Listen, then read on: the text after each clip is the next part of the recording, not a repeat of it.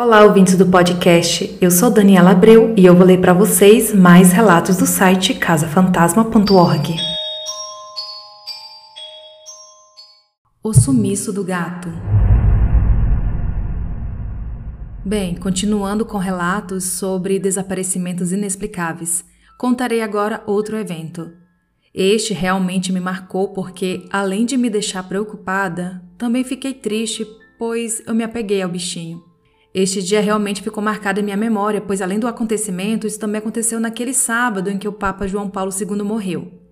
Não que eu seja católica, mas a agonia do Papa estava há dias estampados em todos os jornais. E a toda hora havia plantões nas emissoras de TV falando sobre o assunto.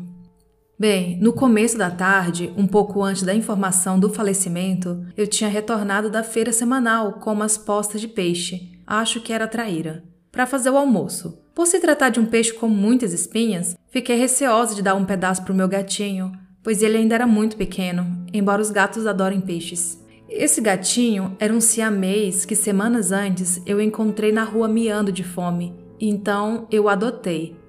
Como eu não estou louca, muita gente viu o gato, pois ele tinha carteirinha de vacinação, além de um registro animal emitido pela prefeitura.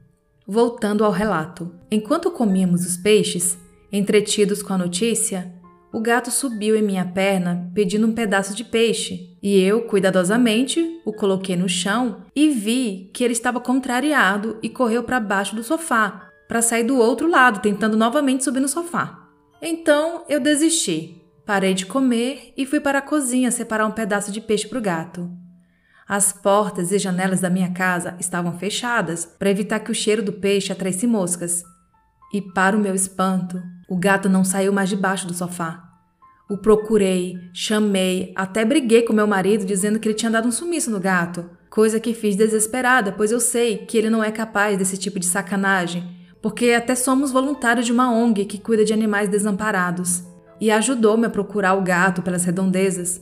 Não tinha por onde ele ter fugido pois além das portas estarem fechadas, os muros eram altos e com a cerca elétrica, além de meu portão ser fechado, sem espaço para que um gato, mesmo filhote, pudesse passar.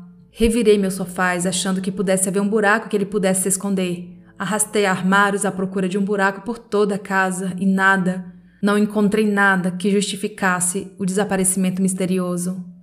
Semanas depois, empacotei todas as minhas coisas e nos mudamos de lá, já tínhamos decidido isso antes desse evento.